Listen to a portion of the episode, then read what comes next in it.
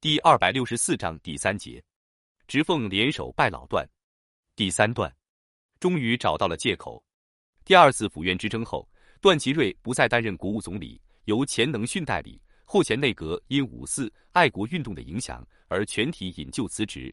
财政总长龚新湛暂代。龚代理总理时，与陆军总长季云鹏发生了激烈冲突。季云鹏是段祺瑞的心腹，仗着有段撑腰，嚣张跋扈。不将公代总理放在眼内。一次内阁讨论军费问题，晋要求增加陆军部费用，公告知财政无钱，晋大怒，骂道：“没钱干什么总理？”公跑到段祺瑞处告状，段偏袒晋，以军人脾气急躁为由搪塞，结果公愤而辞职，由晋暂代。季云鹏代理总理期间，徐世昌与段祺瑞为何人阻隔问题而相持不下，段想继续扶植一个皖系内阁。而徐翔以新内阁对抗安抚国会，最后双方达成妥协，将晋云鹏扶正。在徐世昌眼里，晋也可以接受：第一，晋虽位列段手下四大金刚，但与令人头疼的徐树铮不和；二，晋与张作霖是儿女亲家，与曹锟也是拜把子兄弟，与吴佩孚是同乡，如此晋可阻止直皖进一步分裂；三，晋怀有北洋团结、南北和平统一的理想。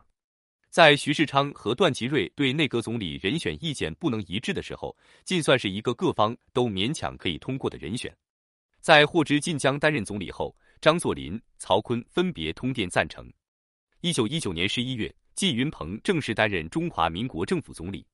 晋忠于段祺瑞，但想除去四处惹火的徐树铮，另外废除一些中日之间的协定，如此才可恢复皖系名誉和声望。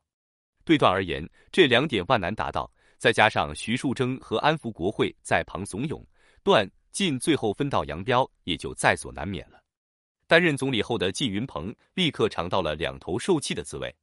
因与徐树铮不和，晋内阁一开始就受到徐的敌视，安福国会由徐操控，所以内阁与国会屡次交恶。安福系要求将内务和财政两总长职位先空着，以便安排日后的选举和经费问题。晋以均衡的原则将内阁名单安排完毕，威胁国会不许擅动一人，然后将内阁名单通电各省督军，征求意见。很快，曹锟、张作霖等回电赞成内阁名单。安抚国会大为恼怒，认为晋拿军阀弹压国会，而段祺瑞受了徐树铮的挑唆，对晋大加训斥，迫使晋将财政总长等三个职位留给了安福系。一九二零年二月，围绕河南督军人选。徐世昌与段祺瑞产生分歧，而季云鹏既不能劝说段，又不能压倒徐，夹在两人中间难以做人，最后被段指着鼻子大骂没有用的东西，很是狼狈。回想起任总理以来的种种不顺，晋心灰意冷，提出辞职。虽然不被安福系视为自己人，但晋得到了以曹锟、张作霖为首的八省同盟的支持，河南加入同盟。这些督军纷纷电请晋继续留任，徐世昌也表示坚决挽留晋内阁的态度。段祺瑞面对巨大的反对力量，也只好勉强的表示挽留晋内阁，但心中对晋已经大为恼火。见倒戈无效，安福系又出歪招。三月十四日，安福系机关报《公研报》报道，总理晋云鹏派亲信与日方交涉山东问题，阴谋卖国。实际上，主张亲日的就是安福系。他们贼喊捉贼，企图嫁祸于人。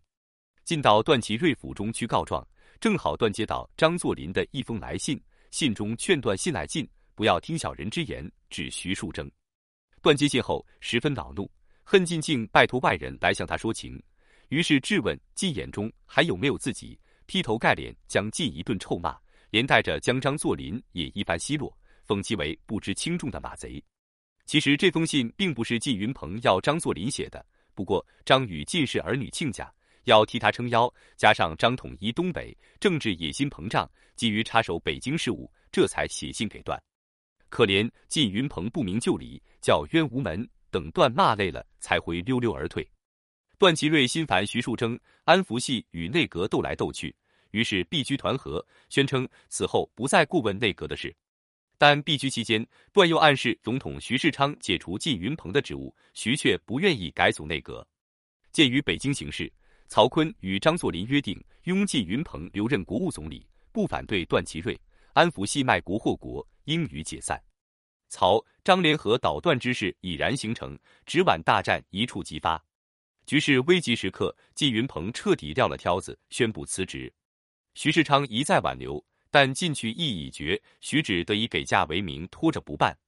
为避免直皖界内阁问题动武，徐世昌电请曹锟、张作霖、李纯三巨头到北京来会商，但曹、李借口没有到京，只有张作霖以调停人名义欣然应邀入京。张作霖入京受到了热烈的欢迎，徐世昌指望他救火，段祺瑞也对这个劝和的张大帅表示友好。安福系为拉拢张作霖，则准备选举张为副总统，张新之这些人拿他当玩偶，当即拒绝。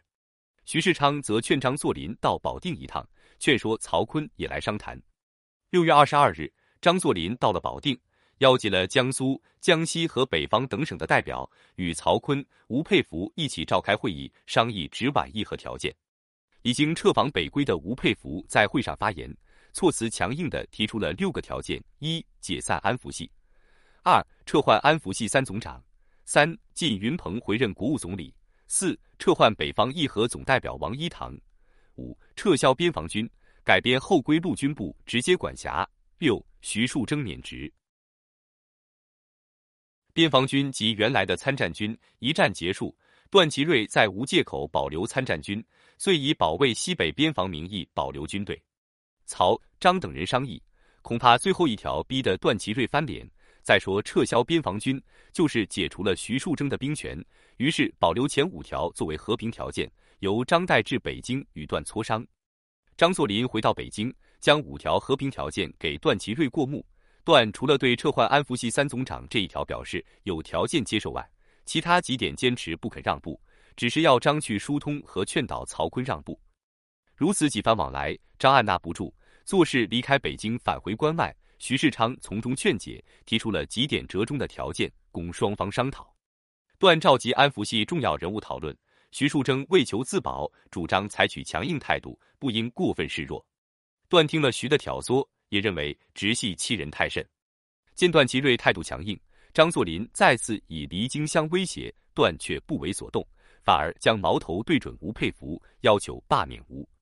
张江段的态度转告给保定方面，这次皖系连敷衍都谈不上了，简直没把直系当回事。